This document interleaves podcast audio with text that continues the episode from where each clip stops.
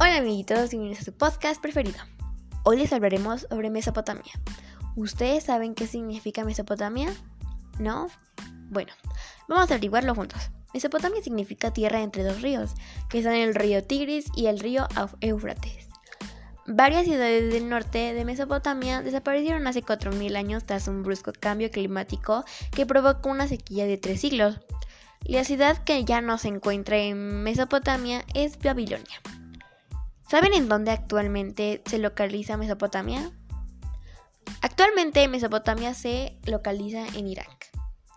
La escritura nació en Mesopotamia a finales del cuarto milenio antes de Cristo, como una necesidad administrativa coincidiendo con la creación de grandes ciudades y sus templos. Bueno amiguitos, me despido. Hasta luego.